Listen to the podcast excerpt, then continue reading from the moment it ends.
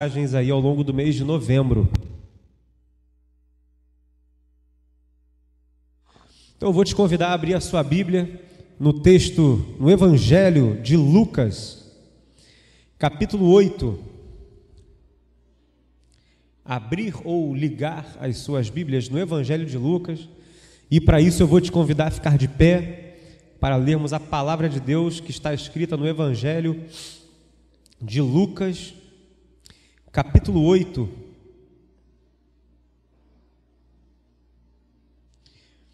Lucas capítulo 8, verso 6.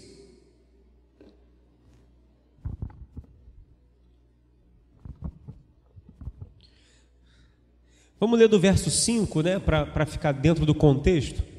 Jesus está contando uma parábola. E a parábola diz o seguinte: Mateus, Lucas capítulo 8, verso 5. Eis que o semeador saiu a semear. E ao semear, uma parte caiu à beira do caminho, foi pisada e as aves do céu a comeram. Outra parte caiu sobre a pedra, e tendo crescido, secou por falta de umidade. Outra caiu no meio dos espinhos, e estes, ao crescerem com ela, a sufocaram. Outra, afinal, caiu em boa terra, cresceu e produziu assento por um. Dizendo isto, clamou: Quem tem ouvidos para ouvir, ouça. Vou te convidar a ler comigo aqui o verso 13. Jesus começa a explicar a parábola, a dar o sentido, o significado da parábola. E aí no verso 13, assim ele diz: A que caiu sobre a pedra são os que, ouvindo a palavra, a recebem com alegria.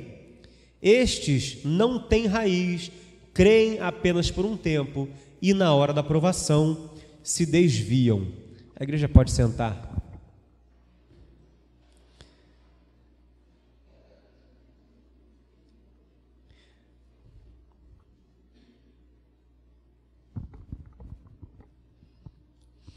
Eu vou ler aqui uma versão que é a nova versão traduzida na linguagem de hoje que eu acho que ela, ela, ela traz uma.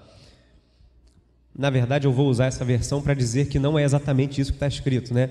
Olha lá o versículo 6. Outras sementes caíram num lugar onde havia muitas pedras, e quando começaram a brotar, as plantas secaram porque não havia umidade.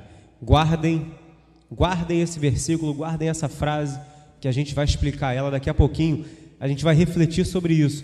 Irmãos, eu quero situar vocês que talvez não estivessem aqui no domingo passado, aqueles que nos assistem também. No domingo passado, nós demos início a uma série de mensagens baseadas na parábola do semeador. Em Lucas capítulo 8, Jesus, de frente para as multidões, explica, ele, ele dá, ele conta uma história. A parábola é uma história, não necessariamente real, mas com certeza muito verdadeira, porque ela contém princípios, contém ensinamentos. A parábola equivaleria ao que hoje a gente usa como a analogia. A analogia é uma ferramenta, é, é uma forma de explicar as coisas usando elementos que são conhecidos de todo mundo. Então eu sou professor, eu dou aula de história para o ensino médio, para o ensino fundamental. E aí, para explicar alguns conceitos para os meus alunos, várias vezes eu tenho que usar analogias, porque eles não estão acostumados a ouvir os termos técnicos da história. Quando a gente está na faculdade, o professor tem que se esforçar para explicar para a gente aqueles termos que a gente não conhece. Então ele usa analogias. E quando a gente está aqui na frente da igreja explicando é, é, ou trazendo reflexão junto sobre a palavra de Deus, a gente percebe que Jesus fazia a mesma coisa. Ele usava analogias, ele usava termos, ele usava parábolas, ele usava histórias que aquele povo estava acostumado a ouvir. E a parábola do semeador não é diferente. O que a parábola do semeador diz? Jesus fala assim: o semeador estava semeando e jogava as sementes.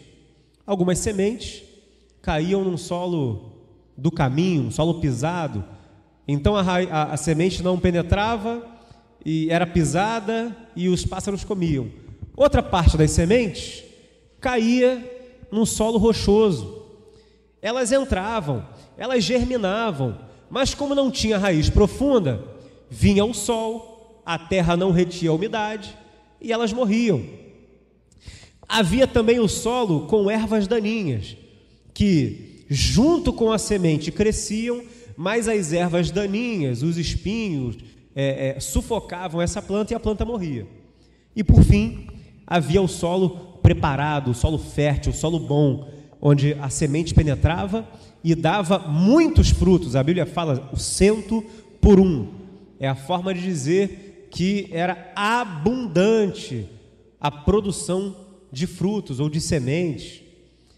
Para nós, pode parecer uma analogia um pouco furada, porque eu acho, eu acho que ninguém aqui tem tanta experiência com agricultura. Eu sei que eu não tenho todas as plantinhas que, eu, que a gente tem lá em casa, que a gente começou a plantar durante a pandemia, a gente na, na, na, janela lá de casa, a gente começou a plantar um monte de coisa, né? A Arina nem está aqui para confirmar aqui. Todas morreram, todas, sem exceção. Porque eu esquecia de molhar, porque eu deixava no sol, ou porque eu molhava demais, ou porque eu plantei uma semente achando que era outra. Já aconteceu isso. E vou plantar tomate. Aí nascia cereja. Ou não nascia, morria, porque não era tomate. Eu não tenho experiência nisso. Mas Jesus estava falando com pessoas que tinham plena capacidade de entender essa parábola. Então, primeiro, eu quero trazer aqui três pontos, mas eu quero fazer uma observação antes. A observação é a seguinte: está mais do que claro que o ponto principal dessa parábola não é o semeador, nem é a semente. O ponto principal dessa parábola é a natureza dos solos no qual essa semente cai. É disso que Jesus está falando. Reparem, existe alguma especificação? Jesus ele investe algum tempo em explicar quem é o semeador? Não. Lê comigo aí, se vocês não acharem que eu estou inventando. Leiam comigo, a palavra de Deus é clara. Versículo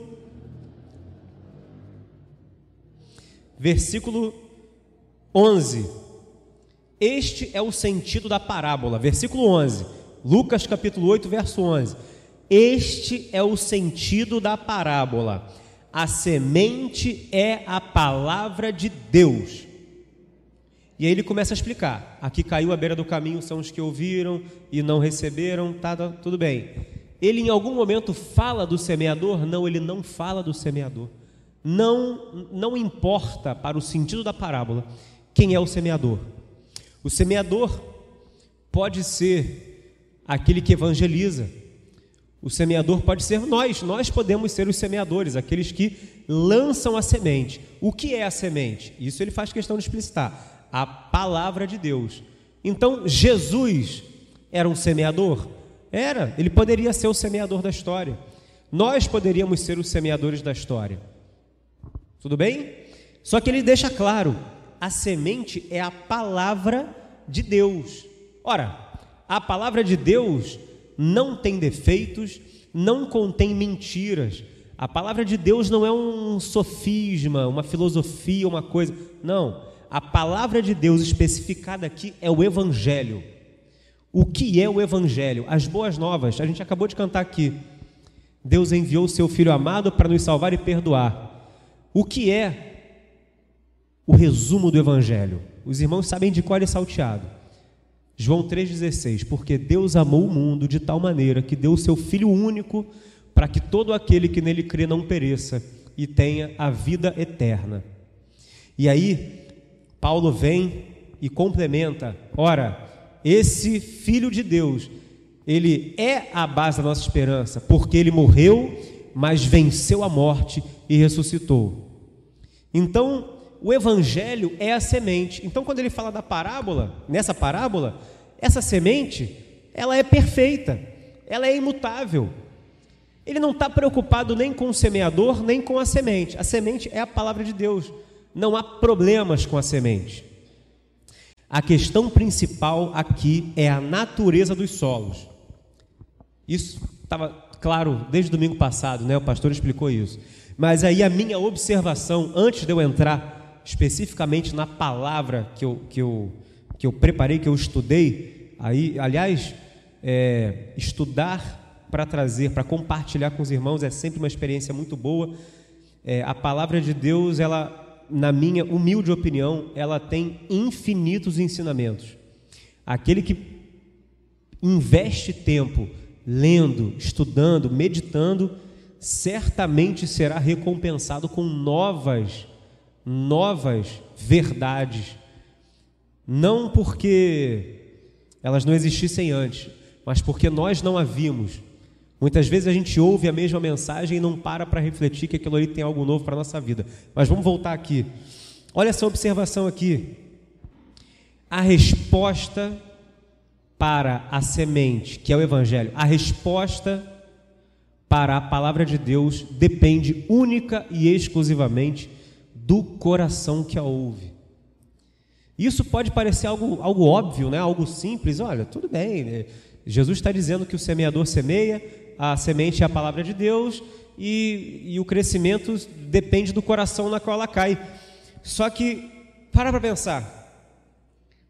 Hoje em dia, quantas vezes nós, evangélicos, nós cristãos, queremos às vezes ajudar, dar um jeitinho na hora de pregar o evangelho, e aí a gente prega o evangelho, mas tira essa parte aqui que é muito polêmica.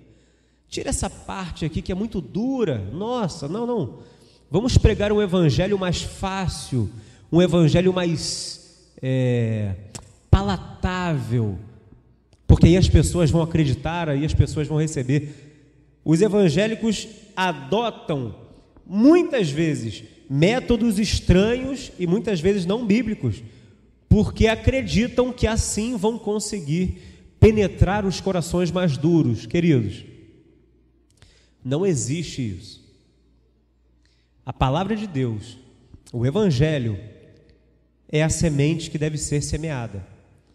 Não cabe a nós querer alterar a semente, plantar uma semente, usando os termos de hoje em dia, né? Ah, uma semente transgênica, que cresce mais rápido, que nasce mais rápido, que nasce em qualquer solo. Com a palavra de Deus não funciona assim. Nós temos que pregar o Evangelho. Por quê? Como está aí no nosso, na nossa pastoral aí que foi enviada no grupo da igreja, Muitas vezes, essa semente que a gente altera, essa semente que a gente fabrica, essa semente falsificada, é, essa semente que a gente tenta, ah, vamos atualizar a semente, ela é, é, que deixa as partes difíceis e duras do evangelho de lado e se apresenta de forma mais aprazível, mais agradável, essa semente não gera frutos. Essa semente pode gerar Folhagem. Ah, pode. Essa semente pode gerar plantas infrutíferas? Pode. Essa semente pode gerar uma plantação densa, porém infértil, que não dá frutos. E a parábola do semeador diz especificamente: o fruto verdadeiro da semente que é plantada no bom coração é a frutificação de 100 por um. Cento por um é a forma de dizer que é uma, é, são frutos abundantes. Então, queridos, a gente não deve trocar a semente verdadeira por uma semente maquiada, apenas para que a plantação pareça maior e mais verde e mais bonita, mas que não dá frutos.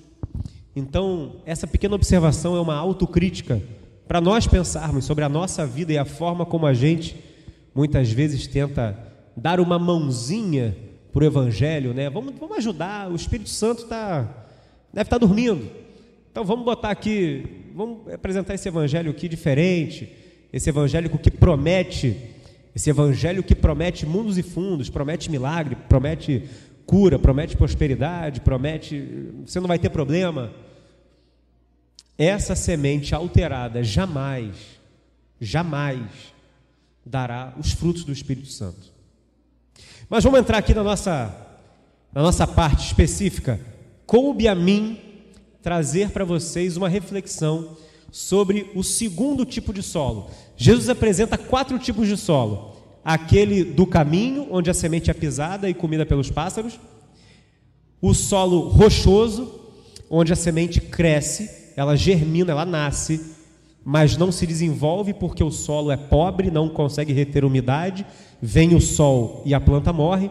O terceiro tipo de solo, que é o solo espinhoso, o solo que tem ervas daninhas, e o quarto tipo de solo, que é o solo bom, o solo profícuo, o solo que recebe a semente, a semente germina e nasce a planta, e essa planta se sustém, mesmo diante do sol, mesmo diante da falta de água eventual. E coube a mim falar sobre esse segundo tipo de terreno. E como eu estava falando lá no início, a parábola é uma analogia. É uma analogia que eles conseguiam entender. Então, quando a gente chega e lê aqui de forma crua a palavra de Deus, né? quando a gente lê de forma irrefletida a, a, a mensagem que está escrita aqui, a gente lê um solo com pedras. Na verdade, a melhor tradução do original dizia um solo rochoso não significa exatamente um solo com várias pedras, com muitas pedras. Seria impensável um semeador manter o seu campo cheio de pedras. Ora, pedras visíveis, eu estou vendo uma pedra ali, eu vou tirar. Faz parte da preparação do campo tirar as pedras. Não. O que a palavra está dizendo é um solo rochoso. O que, que significa um solo rochoso? É um solo que por baixo da terra tem uma camada de rochas e por cima dessa camada há uma superfície pequena, curta, uma superfície terra. Então, nós não conseguimos ver por baixo da terra, mas embaixo da terra há uma camada de rochas e essa superfície de terra é muito fina. Por que essa superfície é muito fina? A semente cai germina, as raízes vão crescendo, só que elas param de crescer muito rápido porque não há solo, não há terra suficiente, a chuva cai ou a, a, a, a terra é molhada e ela, por ser fina demais, não retém umidade. Então, isso, que, isso, isso eu não sabia, é muito interessante. Esse tipo de solo faz com que a semente, que, que a planta, tenha um crescimento até mais rápido. Até assim, o, o estágio inicial, a planta cresce rapidamente, tem folhagens, só que ela não tem raízes suficientemente fundas para dar frutos. Ela tem folhagem, mas não dá frutos, e com o tempo ela morre. Eu não sabia disso. Essa planta cresce mais rápido. Então, um semeador, um agricultor experiente, olha aquela parte do terreno em que as crianças, onde as plantas crescem muito rápido e para um olhar incauto, para um olhar amador, digamos assim, olha que legal, está nascendo rápido. Nossa, aquela planta vai, aquela planta vai dar muitos frutos. E aí, logo aquela planta morre. Para um agricultor experiente, isso é fato. Existe um tempo certo para a planta crescer e amadurecer. Quando ele vê aquela planta muito rápido com as folhagens, ele já pensa, não vai resistir. E é, é para esse público que Jesus está falando. Então, são duas características interessantes que eu não conhecia, é, fui conhecer quando fui estudar sobre isso. E aí eu quero trazer três características de um coração que se equipara a esse solo rochoso um coração superficial, onde a terra está somente sobre a rocha, um, uma fina camada de terra. E a, a, a primeira característica desse coração superficial é que ele tem uma resposta imediata, porém irrefletida sobre a palavra de Deus. Olha, esse coração superficial tem uma resposta imediata. Tanto Marcos como Mateus o Evangelho de Marcos como o Evangelho de Mateus usam a palavra logo com o sentido de imediatamente. Quando aquela semente cai no solo superficial, imediatamente ela aceita a palavra, aceita a semente e começa a germinar. E, e Jesus fala, ali no versículo 13, né? Eles recebem a palavra, as que caíram sobre as pedras, as que caíram sobre o solo rochoso, são aqueles que recebem a palavra com alegria. Olha, então o coração superficial tem uma resposta imediata à palavra de Deus, recebe e com alegria. Só que essa alegria é uma alegria passageira. E aí, é, é, eu quero trazer para a nossa realidade aqui, para a gente talvez tomar exemplos do nosso dia a dia. Eu já ouvi no púlpito de uma igreja, não foi aqui, foi uma outra igreja, a seguinte, a seguinte história, né? A seguinte história não, né? O seguinte ensinamento, digamos assim. Olha, você vem para a igreja para quê? Você vem para a igreja no domingo, louva, ouve a palavra de Deus, se quebranta, você se enche com o Espírito Santo. E ao longo da semana, você vai vendo sua vida, vem as provações, vem as tentações, vem Satanás, vem o pecado, e você vai se esvaziando. Então você tem que ir no culto de quarta-feira para se encher novamente com o Espírito Santo. E você vai vivendo sua vida, e aí você vai se esvaziando, aí chega no domingo, você enche o tanque de combustível novamente e assim por diante. Por isso que é importante vir para a igreja. Eu já ouvi exatamente essas palavras. E durante um tempo eu acreditei nisso. Só que quando a gente vai crescendo, amadurecendo, tendo um pouco mais, porque eu também não vou dizer, ah, nossa, quanta experiência ele tem, de forma alguma. Mas uma coisa que eu percebi é que essa concepção é uma concepção errada. A gente não vem para a igreja para encher o nosso tanque. A gente não vem para a igreja para se encher do espírito, para passar a semana. Não, é o contrário. A gente enche o nosso tanque, a gente se enche com o Espírito Santo todo dia, durante os nossos momentos em que estamos com Deus em nossos momentos devocionais, em nossos momentos de leitura da palavra, em nossos momentos de oração. Todo dia é um momento, todo dia é a chance que a gente tem de nos enchermos do Espírito Santo. Então, a vida cristã não se resume aos momentos de culto e aos momentos em que a gente vem para a igreja. A vida cristã não se resume a isso. A vida cristã é diária. Buscai ao reino de Deus de dia e de noite, meditar na palavra. E a gente se enche do Espírito Santo ao longo da semana, para no domingo a gente vir à igreja. E a gente vem à igreja para quê? A gente vem à igreja para servir. A gente vem à igreja para, em comunhão, louvarmos o Senhor por tudo que Ele fez ao longo da semana. E pedimos que ao longo da semana nós possamos continuar caminhando junto com Ele, servir o próximo. A gente vem à igreja para a gente poder olhar no olho do irmão e perguntar: está tudo bem com você? O que, que você precisa? A gente vem para a igreja para que a gente possa caminhar junto com outros irmãos e podermos nos edificar. A gente está aqui ó, há meses falando sobre isso na escola dominical, a mutualidade. E talvez a partir dessa concepção errada de que a gente vem para a igreja para encher o nosso tanque, para passar a semana, a gente entenda por que, que durante a pandemia várias pessoas estavam desesperadas para voltar. Meu Deus, não pode fechar a igreja, não pode fechar o templo, temos que vir para a igreja, porque sem igreja não, eu vou, vou esfriar, vou perder a comunhão. Queridos, provavelmente isso é um sintoma de que a gente não esteja vivendo a vida cristã como Jesus ensinou.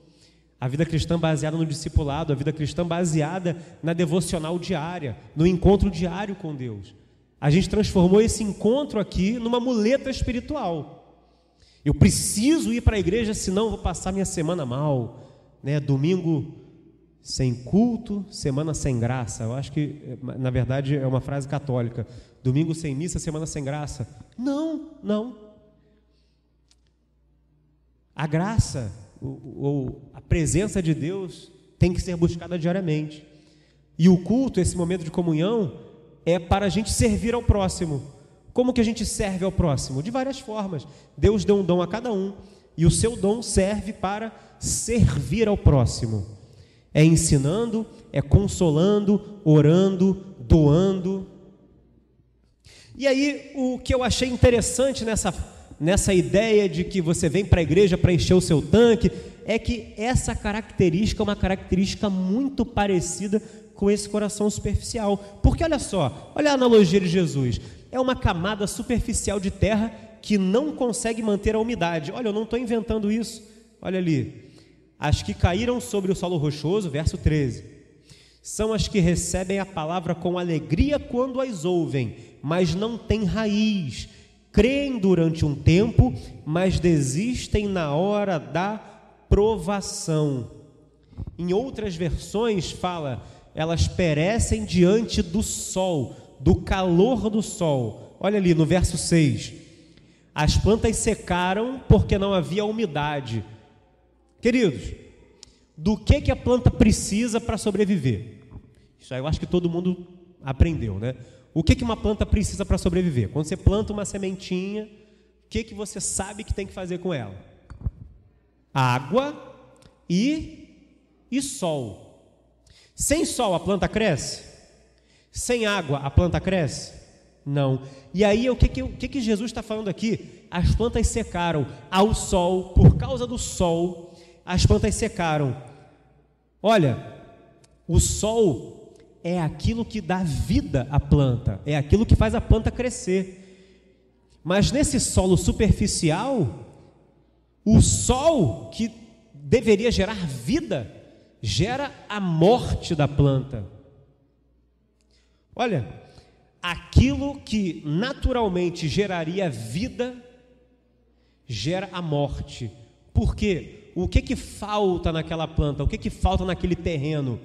Umidade, água. Então vamos fazer uma nova analogia aqui, sem querer me aventurar a acrescentar nada à palavra de Deus. É apenas uma analogia. É apenas uma reflexão, né, que os irmãos pensem aí se faz sentido ou se não faz sentido.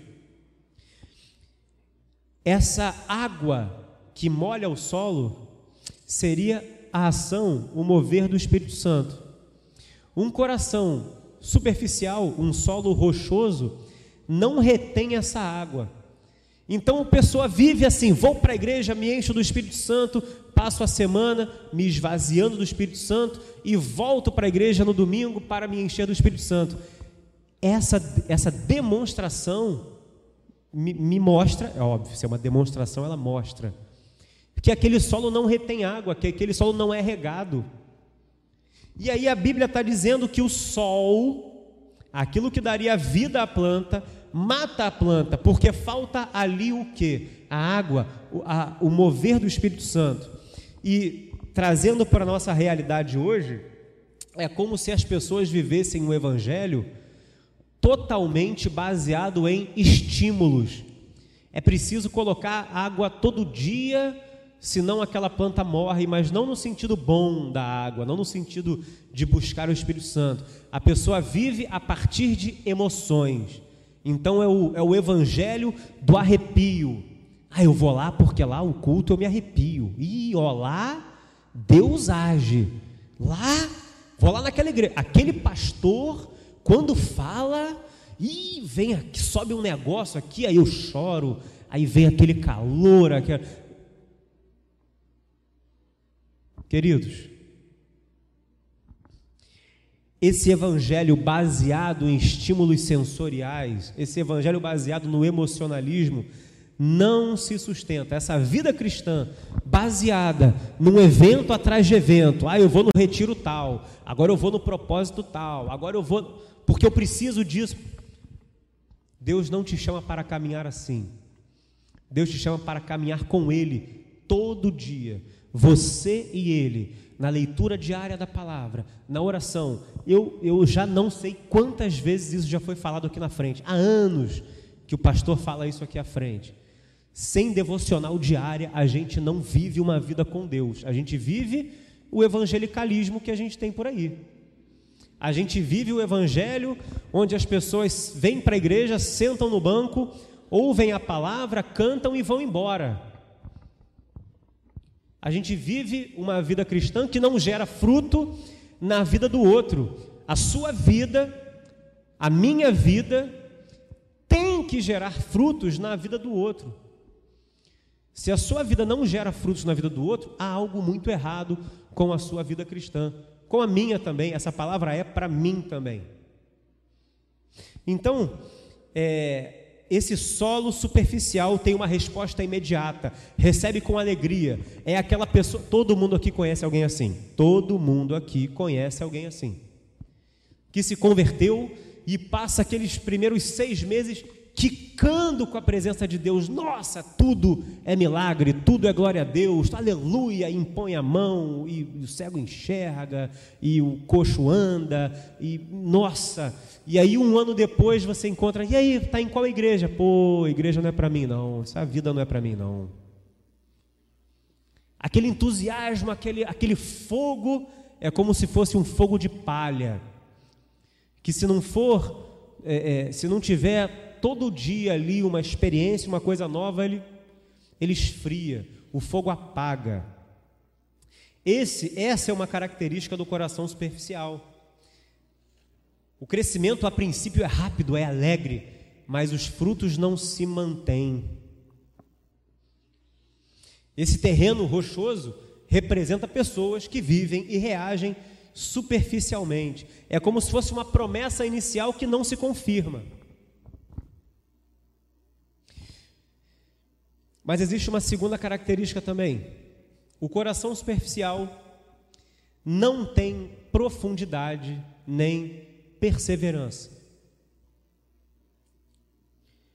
É como se aquele, aquela pessoa, aquele ouvinte da palavra de Deus, aquele terreno onde a semente, a palavra de Deus caiu, não tivesse raiz em si mesmo. Ele depende, é como se ele dependesse da. É, é, é como se a, a raiz fosse temporária e a resposta ao Evangelho, a resposta à palavra de Deus, aquela planta que cresce rápido, é apenas uma demonstração externa. Tem tudo a ver com o que eu acabei de falar. O coração superficial não tem profundidade ou perseverança, os frutos são externos. E aí qual o problema disso? Esse ouvinte da palavra de Deus, que tem um coração superficial, parece, a princípio, até estar em vantagem, né? A resposta é imediata, ele, ele quer conhecer mais a Deus, ele é apaixonado por Deus, ele está no fogo, só que, por não ter profundidade em suas raízes, quando o sol vem, o que, que significa o sol aqui? A vida, a vida cotidiana. A vida cotidiana é, a gente pensa assim, né? O que que tira a pessoa da presença de Deus? Ah, Satanás. O que que tira a presença de, de, de Deus da pessoa? Ah, tragédia. O que que tira a pessoa da presença de Deus? Ah, uma grande decepção. Ah, o pastor que foi pego em, em, pecado. Ah, porque não, não. Isso pode até acontecer, mas não. Na maioria das vezes, o que tira a pessoa da presença de Deus é pura e simplesmente a vida. Porque a vida traz lutas, a vida traz tentações, a vida traz adversidade. E aí, quando eu prego um evangelho, primeiro, né, quando eu prego um evangelho falso, um evangelho mascarado, dizendo, ah, é só vitória, você vai conhecer Jesus e, meu irmão, é só vitória. Sai da frente, Satanás. A gente já ouviu essa expressão, né?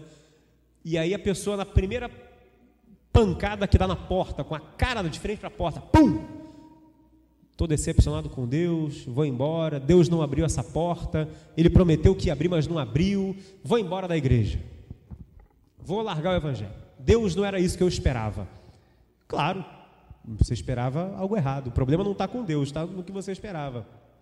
O sol que daria vida à planta, porque a vida cristã ela é construída. Olha, parece até um, um parece até um silogismo, né? A vida cristã é construída ao longo da vida. Ninguém ganha experiência da noite para o dia. Não é assim, me converti hoje, amanhã eu tenho experiência de 30 anos de evangelho. Não. A vida cristã é construída com a vida, com o tempo, com a experiência com Deus. E a própria palavra de Deus fala que a adversidade serve para que a gente fortaleça a nossa fé. Só que a Bíblia me fala que esse coração superficial, esse coração que não tem profundidade, ele perece diante do sol, diante da vida, a vida cotidiana. É aquele, aquela situaçãozinha que você se sentiu desprestigiado pelo seu irmão, é aquela situaçãozinha do seu chefe que te tratou mal, é aquela situaçãozinha do, do pastor que esqueceu o seu aniversário. Estou dando exemplos, eu não sei nem se isso já aconteceu aqui, tá, irmão? Estou dando exemplo da minha cabeça aqui. É aquela situaçãozinha, ah, não lembraram de mim, ah, poxa, não me deram, não deixaram eu fazer um negocinho ali que eu queria. Essa, essas pequenas decepções, essas coisas pequenas da vida que são normais, que deveriam fazer com que a gente buscasse o Senhor, quando o coração é superficial, são essas coisas que nos afastam de Deus. E por que o solo é superficial? Porque a vida cristã está sobre uma base falsa?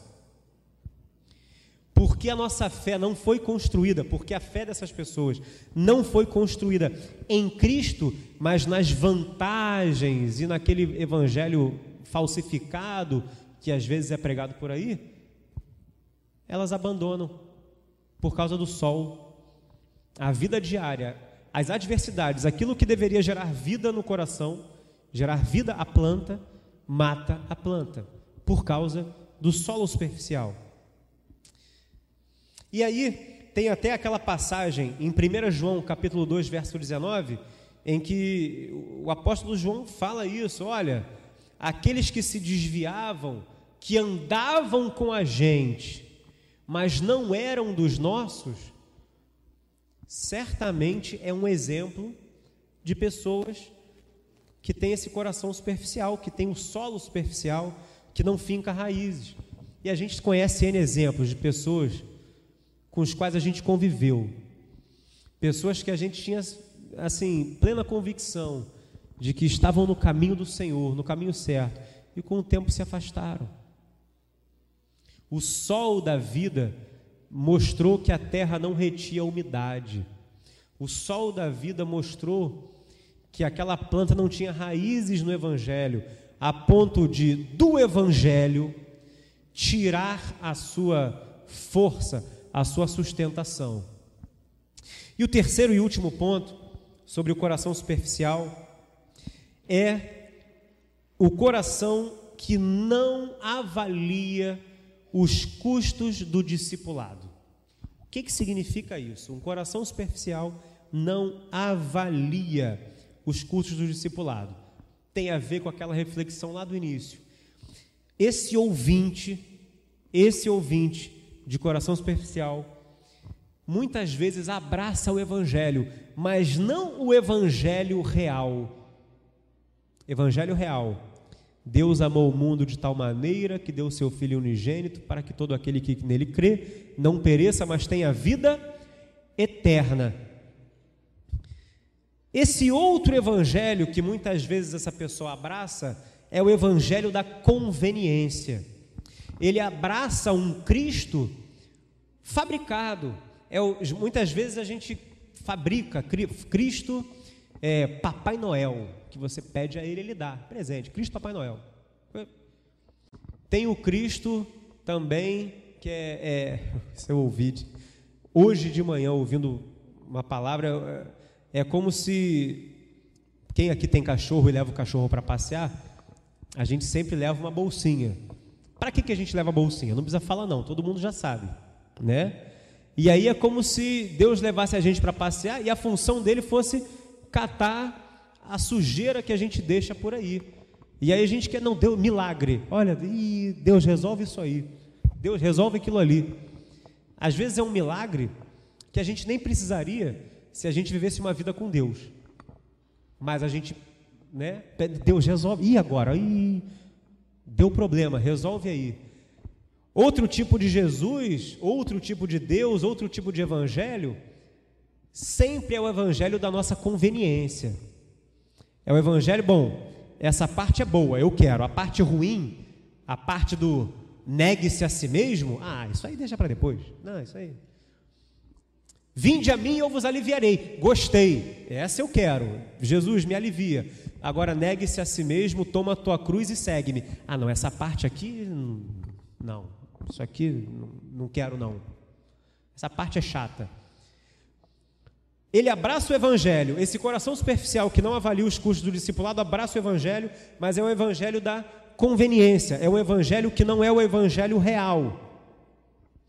E como ele não havia calculado isso ao primeiro momento de adversidade, ou melhor, ao primeiro momento em que Jesus fala, então, negue-se a si mesmo, abre mão disso aí. Ele abandona o evangelho. Vou ler exatamente o que está aqui no texto, porque eu achei que foi muito, muito bem colocado. Esses ouvintes essas pessoas de coração superficial, se desviaram porque não entenderam que o verdadeiro discipulado implica autonegação, sacrifício, serviço. Eles ignoram o fato de que o caminho da cruz é o único caminho. Não existe atalho. Não existe evangelho sem transcendência. Não existe evangelho sem a certeza de que a nossa recompensa está no céu. Aquele que busca a recompensa aqui vai se decepcionar com Deus. Aquele que acredita piamente que o Evangelho é a conquista de coisas na terra, que o Evangelho diz respeito somente a essa vida, vai se decepcionar com Deus. O Evangelho é, ele nos deu vida eterna. E o apóstolo Paulo fala: nossa esperança é porque ele venceu a morte. A nossa esperança não é porque ele me deu uma casa, um carro, uma família, um filho. Nossa esperança não é porque ele resolveu nossos problemas. Nossa esperança é porque o maior problema que nós tínhamos, que era a danação eterna, a morte eterna, essa foi resolvida. Qualquer outro evangelho que prometa qualquer outra coisa pode estar sendo um evangelho falso, um evangelho enganoso. E aqueles que têm um coração superficial se fixam nesse evangelho. Esse ouvinte tem até prazer em ouvir sermões e pregações nos quais a verdade é exposta. Ele fala com alegria e entusiasmo sobre a doçura do evangelho e a felicidade de ouvir. Muitas vezes ele até chora e se emociona em resposta ao Evangelho. Mas não existe uma obra real do Espírito Santo em seu coração. Então, queridos, para concluir, eu acho que está claro que essa mensagem é para nós. Essa mensagem não é para quem está lá fora. Essa mensagem é para é quem está aqui dentro. Essa mensagem é para quem nos ouve. Essa mensagem é para nós que conhecemos a palavra de Deus e devemos buscar em nós termos um coração bom, um coração em que a semente nasça. Nós devemos buscar aqueles sinais, isso já foi pregado aqui, alguns anos atrás eu preguei sobre isso aqui. Buscar os sinais genuínos da salvação. E eu até falei sobre cinco pontos que o apóstolo Paulo fala que são os sinais genuínos da salvação. Essa mensagem é para gente que muitas vezes se comporta como esse solo rochoso, que no primeiro vento que bate a gente, ah, vou desistir. Esse solo rochoso que busca a igreja, busca a palavra de Deus só para ter sensações, só para ter emoções, só para sentir aquele arrepio. Essa palavra é para gente que esquece que o momento de comunhão é um momento de serviço. Eu não venho para receber, eu venho para doar. Eu não tenho meu dom para me auto-vangloriar, eu tenho o meu dom para servir ao próximo. A gente já falou isso aqui. Ninguém é grande o suficiente que não precise de ajuda, e ninguém é pequeno o suficiente que não possa ajudar. Então, reflita sobre essa vida de vir para a igreja, sentar no banco. Muitas vezes a gente faz parte de uma sociedade interna, ou faz parte até de um trabalho, e tem a ilusão de que, sim, estou servindo. Por quê? Porque estou aqui, porque eu vim, ó, não faltei não, hein? Essa mensagem é para a gente. A gente tem que buscar entender que o Evangelho somente floresce no coração que está disposto a ouvir e entender o Evangelho. Para que a gente, nós que estamos aqui, nós cristãos, não tenhamos o comportamento daquele coração superficial. Eu quero convidar você a conversar com Deus. Quero convidar você a falar com o Senhor e pedir que o seu coração não seja como um coração rochoso, um coração duro, um coração no qual a semente do evangelho caiu, até mesmo floresceu, mas não dá frutos e está a todo momento sendo ressecado pelo sol. Peça ao Senhor que o seu coração tenha base para conter a umidade, para conter a água, para conter a força do Espírito Santo.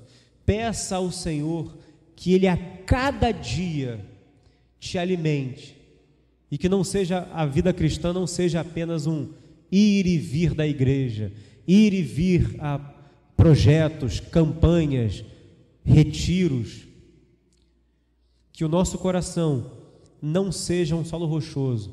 Converse com o Senhor. Senhor Deus, te agradecemos, Pai, porque essa palavra é, é lâmpada para os nossos pés. Te agradecemos porque cada um de nós aqui sempre precisará ouvir a palavra de Deus sempre precisará é, é, entender e meditar sobre a tua palavra. E, Pai, te agradecemos porque o Senhor nos deu essa oportunidade essa manhã. Eu te agradeço por ter tido esse privilégio de compartilhar com irmãos essa verdade. Te agradeço porque essa verdade falou ao meu coração e que essa verdade floresça no meu coração. E peço, Pai, que, da mesma forma que o Senhor trabalhou na minha vida, o Senhor trabalhe na vida de cada um e que é, eu possa ser instrumento na vida de cada um, Pai. Eu não quero viver uma vida emocional, eu não quero viver uma vida superficial, Senhor. Pedimos, Pai, que o Senhor molde o nosso coração, mexa na terra do nosso coração, retire as pedras, retire os espinhos, retire as ervas daninhas que o nosso coração possa ser um coração que tenha uma terra boa para receber o Evangelho, Pai. Que o Evangelho floresça em nossa vida e dê frutos abundantes, Pai. Que não seja apenas uma fé de palavras, uma fé de promessas, mas uma fé de ação, uma fé que gera frutos práticos na nossa vida, porque essa é a única forma de sermos sal e luz nessa terra, Pai, em nome de Jesus. Amém.